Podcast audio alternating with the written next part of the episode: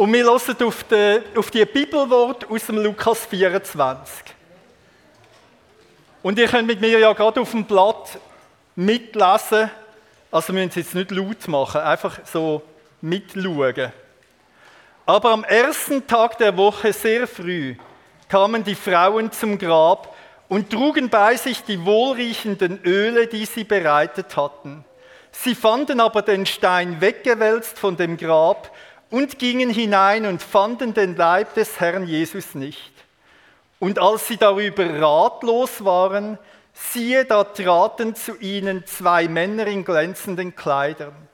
Sie aber erschraken und neigten ihr Angesicht zur Erde.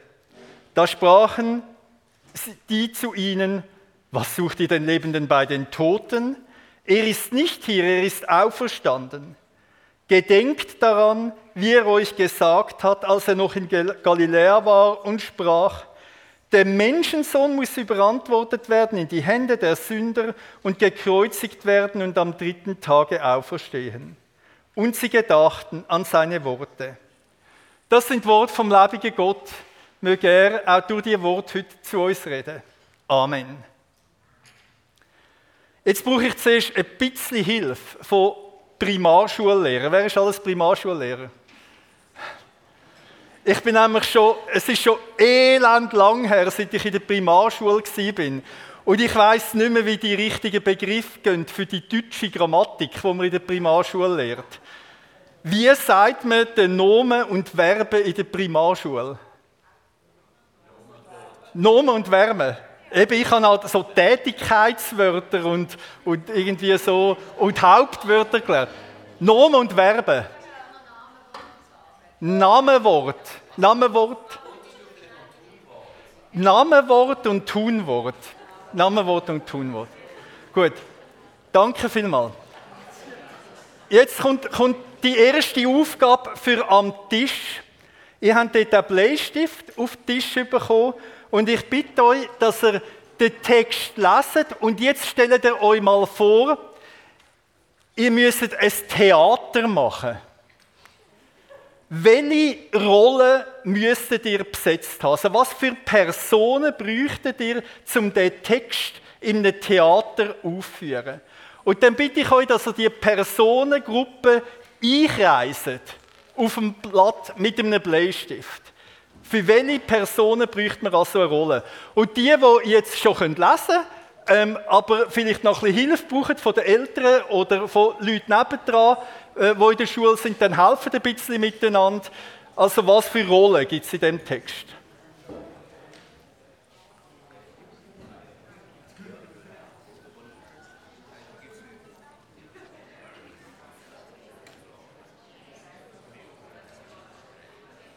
Vielleicht sind die einen schon fertig und die anderen langig, aber das macht gar nichts. Ich tue mal sammeln, was für Rollen braucht man. Äh, wer weiß eine? Wer hat eine herausgefunden? Vielleicht jemand von den Kindern? Hat jemand eine herausgefunden? Ja? Du musst es laut sagen, damit ich es höre. Die? Die Frauen. Die Frauen, ganz genau, die Frauen. Die braucht man unbedingt. Ein bisschen weiter im Text wissen wir auch, was das für Frauen sind. Das haben wir jetzt heute nicht gelesen. Das ist Maria Magdalena, Johanna, Maria, Jakobus seine Mutter und die anderen Frauen. Also man braucht mindestens, man braucht mindestens fünf Frauen, die dabei äh, sind. Äh, so. Wer hat noch eine andere Rolle herausgefunden? Wie viele Männer braucht es? Ja, zwei Männer. Was braucht es sonst noch für Rollen? Keine mehr. Und schaut, das ist das ganz Erstaunliche am Bericht vom Lukas. Dass nämlich die Hauptperson von der Auferstehung nicht vorkommt. Wer ist nämlich auferstanden? Jesus Christus ist auferstanden und er hat keinen Auftritt am Ostermorgen. Und das ist mal so das Erste, wo man festhaltet. Die anderen Evangelien berichten darüber, dass er den Frauen erschienen ist. Im Lukas-Evangelium gibt es diesen Bericht nicht. Wir können sagen, Lukas ist ein Ostermorgen ohne Jesus. Und das ist eigentlich eine ganz verrückte Geschichte. Und das ist eine Besonderheit, wo, wenn wir über Ostern nachdenken, auch einem auffällt, wenn man in der Bibel liest, weil die Bibel nie nicht berichtet, wie die Auferstehung gegangen ist. Es steht nie nicht, wie Jesus zu dem Grab ausgekommen ist. Ostermorgenberichte sind eigentlich Berichte, die passiert sind, wo Jesus schon auferstanden ist, also wo das schon passiert war. Und wo Leute mit dieser Tatsache konfrontiert sind. Und jetzt haben wir also da einen Text, wo es heißt, dass Jesus nicht da ist. Und schau, könnte das nicht auch in unserem Leben manchmal so sein? Dass wir zwar glauben, dass Jesus auferstanden ist und dass Jesus lebt, aber dass wir gleich das Gefühl haben, der ist weit weg. Und er ist nicht da. Und er hat keinen Auftritt in unserem Leben. Und schau, die Osterberichte sind so etwas Erstaunliches, etwas, was man nicht hat fassen konnte. Darum sind die Berichte von Ostermorgen eigentlich auch voll komische Sachen. Das sind nicht so Sachen, die äh, ganz normal sind. Da ist etwas Außerordentliches passiert und die Leute haben, sind eher irritiert und haben nicht alles verstanden, was da passiert. Wir halten das mal im Hinterkopf fest. Ein Osterbericht ohne Jesus. Jetzt kommt die zweite Aufgabe. Die ist aber jetzt schwieriger. Die zweite Aufgabe, und zuerst hören, gell, das ist wie in der Schule, bevor man die Aufgabe macht.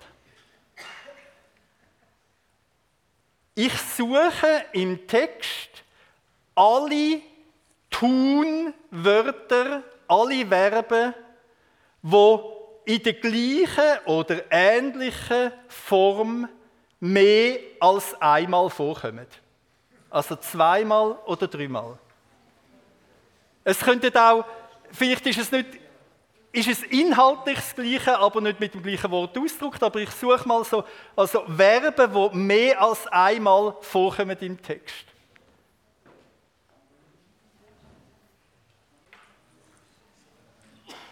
Können wir all die aufstrecken, die so Verben gefunden haben? Ja, es hat ein paar. Doch, doch, gut. Ich glaube, ich, glaub, ich gebe noch eine Minute und dann.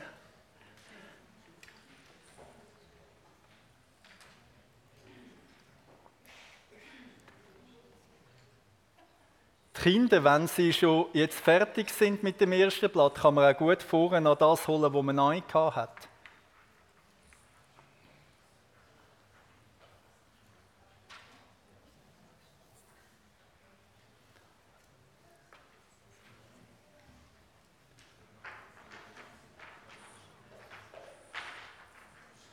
Gut, ich frage mal, was für Verben kommen mehr als einmal vor? Da hinten hat es eine Meldung.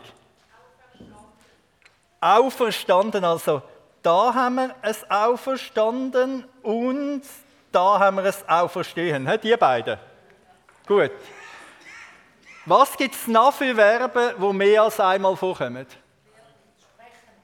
Sprechen. Sprechen haben wir, da kann man Sprachen und vielleicht können wir Sagen auch gerade nehmen und Sprachen auch. He? Sprachen, Sagen, Sagen, Sagen und Sprechen, genau. Kommt das sogar dreimal vor. Gibt es noch etwas, was ihr gefunden habt? Werden. Werden, ja, ja, werden. danke vielmal, danke vielmal. Wer, wer, Danke, Herr Lehrer, werden lassen wir heute raus. Ursula. Also, jetzt haben wir Gedachten und Gedenken. Also, die beiden gehören zusammen und die beiden gehören zusammen. Und dann habe ich noch mal etwas gehört.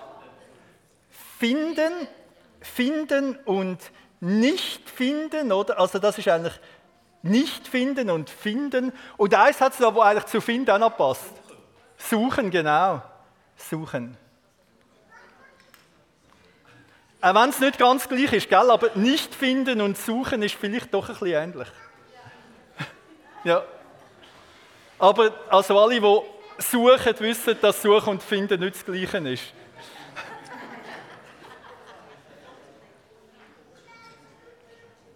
Gibt es noch jemanden, der etwas mehr gefunden hat? Also es gibt noch das Kommen und zum Beispiel äh, Hineingehen, wo ähnlich ist. Treten, genau, da traten. Wunderbar. Ich glaube, wir bleiben mal bei denen und ich nehme mal vier von denen raus. Das sind die Verben finden, auferstehen, sprechen und gedenken. Und immer zwei von denen gehören inhaltlich zusammen. Ich fange an mit finden und auferstehen. Das ist also, sie fanden den Stein weggewälzt, sie fanden nicht, sie suchten, er ist auferstanden und er ist am dritten Tage auferstanden. Was haben sie also gemacht? Die Frauen haben etwas gesucht, nämlich Jesus, und sie haben etwas gefunden, nämlich einen Stein, der weggerollt ist, und sie haben etwas nicht gefunden, nämlich Jesus. Das ist so das Finden.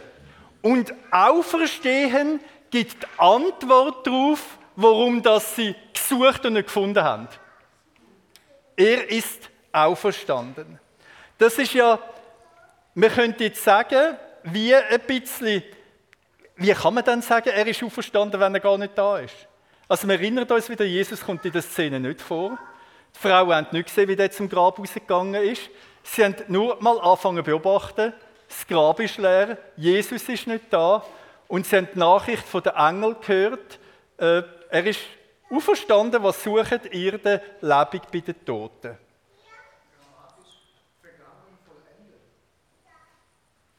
Grammatisch. Was ist grammatisch? Ja.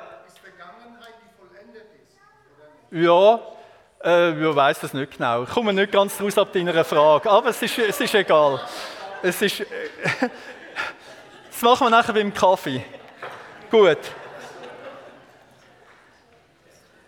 Was heißt eigentlich Auferstehung? Und warum ist an Ostermorgen sind alle so verwirrt gewesen? Es sind alle so verwirrt gewesen, weil niemand mit so etwas gerechnet hat, dass etwas passiert. Man hat ein paar Sachen gekannt in der damaligen Zeit. Man hat gewusst, dass es rund um den Messias kann vorkommen kann, dass Tote wieder lebendig werden. Aber Auferstehung ist nicht das Gleiche. Schau, Auferstehung ist einmal etwas ganz anderes als das, was zum Beispiel beim Lazarus passiert ist, wo er zum Grab ausgekommen ist. Oder mit dem Jüngling zu Nein, wo tot war und Jesus zum Leben erweckt hat. Beim, ich sage es ein bisschen einfach, dort beim Lazarus und beim Jüngling zu Neun ist es eine Leiche, die wiederbelebt wurde. Und die sind zurückgekommen ins alte Leben. Und ich habe fast ein bisschen Mitleid mit denen, weil das heißt, sie haben zweimal müssen sterben. Das ist bei Jesus ganz anders gewesen. Auferstehung bedeutet nicht zurückkehren ins Leben, ins alte Leben, sondern auferstehen zu einem neuen, ewigen Leben. Und darum ist die Auferstehung, die Form von Auferstehung, etwas, was man überhaupt nicht erwartet hat. Das heißt, die Juden haben das schon erwartet, aber doch nicht zmitzt jetzt plötzlich am Tag, sondern am Ende der Zeit. Dann, wenn die Welt vollendet wird, dann gibt es die Auferstehung der Toten. Und jetzt ist wie das, was man ganz am Ende der Zeit erwartet, passiert heute. Und niemand hat das erwartet. Das hat den Horizont komplett gesprengt von allen, die dort dabei sind. Und darum sind auch alle so dermaßen verwirrt gewesen und niemand hat das verstanden. Auferstehung heisst eigentlich, die neue Schöpfung fängt an. Die neue Welt von Gott fängt an. Das, was Gott am Ende der Zeit verheißen hat, fängt jetzt schon an. Und das ist mit der Auferstehung von Jesus passiert und darum ist das so eine große Besonderheit. Es übersteigt alle Erwartungen. Jetzt haben wir noch das zweite Wortbärli. Und ich nehme das mit Sprechen und Gedenken. Sprachen, Sprachen, Sagen, Gedenken, Gedenken. Das Lukas-Evangelium ist das einzige Evangelium, wo beim Ostermorgen von Gedenken redet. Also an etwas denken. Und zwar hat man müssen an etwas denken, wo jemand gesagt hat. An ein Wort denken. Ich fange ganz knapp an, schon mit dem Ergebnis und dann führe ich ein bisschen aus.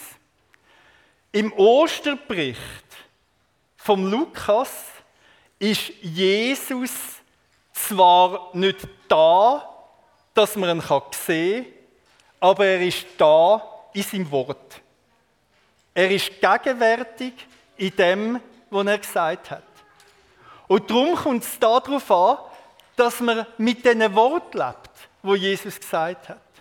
Und wenn es im letzten Vers heißt, und sie gedachten an seine Worte, dann bedeutet das eigentlich, sie haben geglaubt.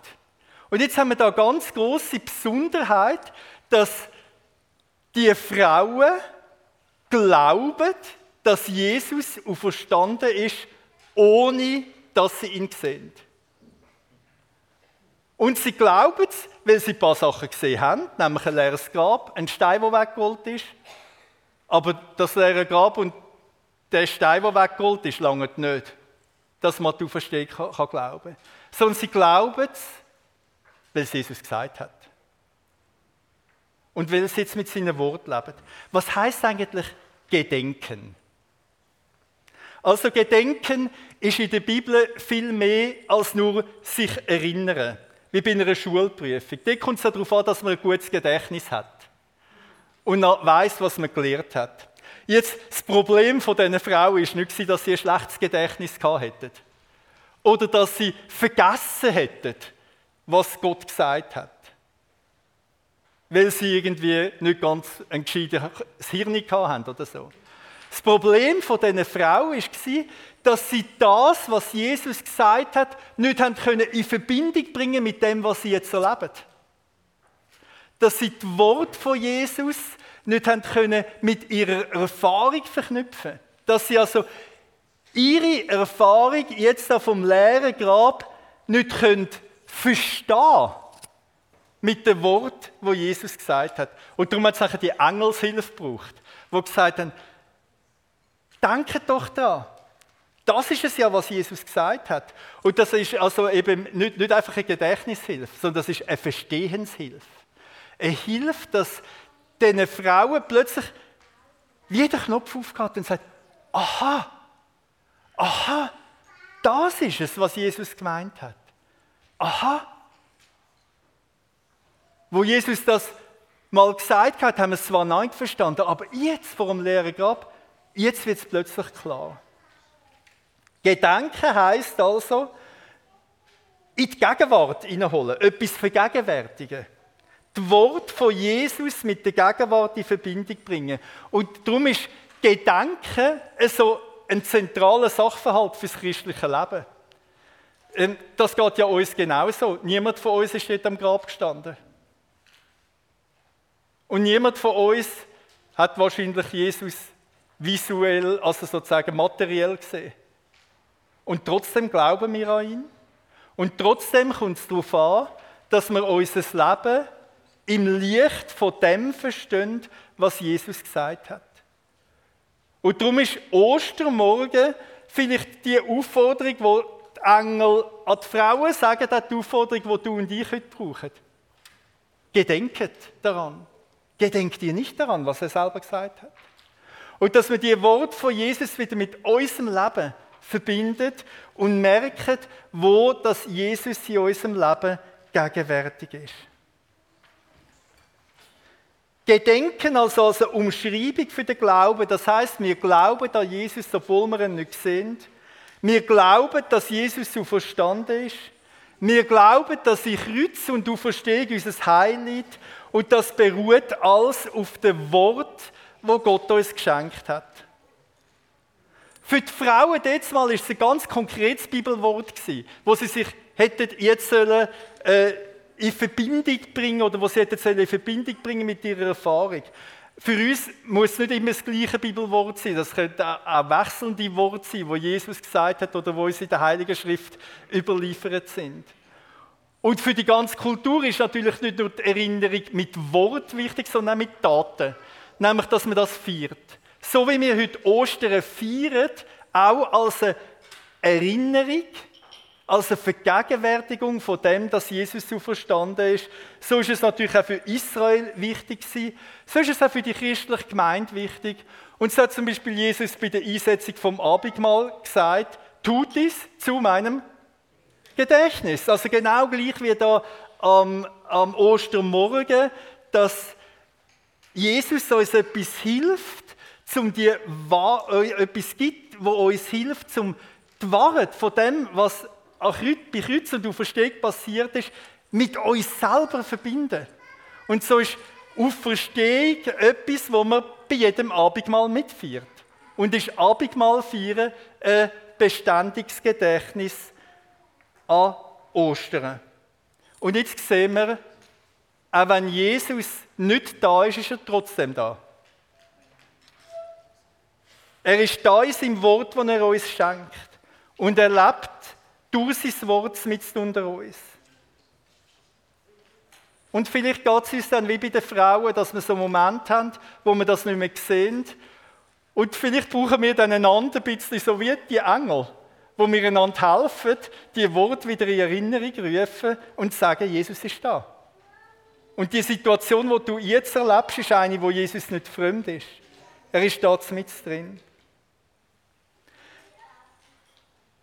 Ich schließe mit einem Wort aus dem Petrusbrief, 1. Petrus 1, 8 und 9, wo der Apostel Petrus das sehr zentral zusammenfasst.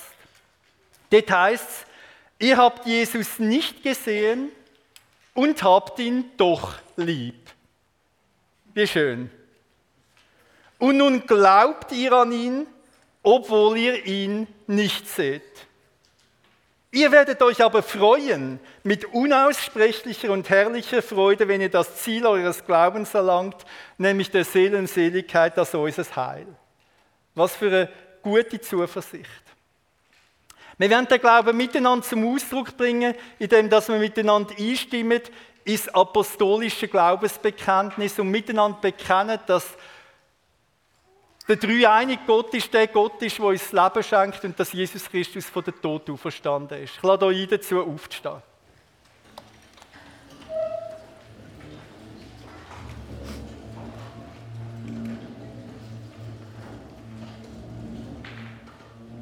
Wir gehen nachher in einen Lobpreisteil rein. Ihr könnt also Gott stehen bleiben, zum weiter singen und ihr könnt auch gerne schon hochkommen.